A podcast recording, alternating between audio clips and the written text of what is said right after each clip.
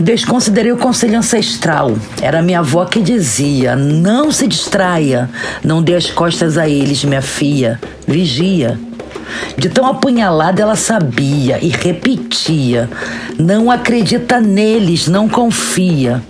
Me prevenia: não mostre os dentes, nem os de trás, nem os da frente. Eles não gostam da gente. Nunca sorria. Só de lembrar me arrepia. O olho dela perdido no céu, buscando nuvem, antevendo chuva, despedindo a calmaria. Vem tempestade e dá grossa, que da fina o patrão não gosta. Ela previa e eu, eu desfazia.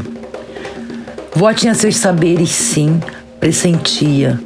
Vinha cautelando desde sempre, não por ter percebido, era de ter sofrido, sentido, vivido, morrido centenas de vezes. Ela insistia. Vão sugar tua seiva, teu sangue, tua saliva, teu mijo, tua lágrima, tua pouca alegria. Você vai secar, perder o viço, perecer de cansaço. Vão abandonar seu bagaço. Vó, mandada por assunta, não passava de Maria, remoía. Eu é que não entendia, não queria, ouvia, não escutava, olhava, não sabia. Não se apegue a nenhum deles, minha filha. Aquele conselho fedia, magoava, me feria. Mais previsível que a rima terminada em ia. A decepção que me sobreviria. Versada, decorada, declamada, reiterada, lamuriada cantoria da preta velha que amanhecia no tanque e anoitecia na pia. Aquilo me aborrecia.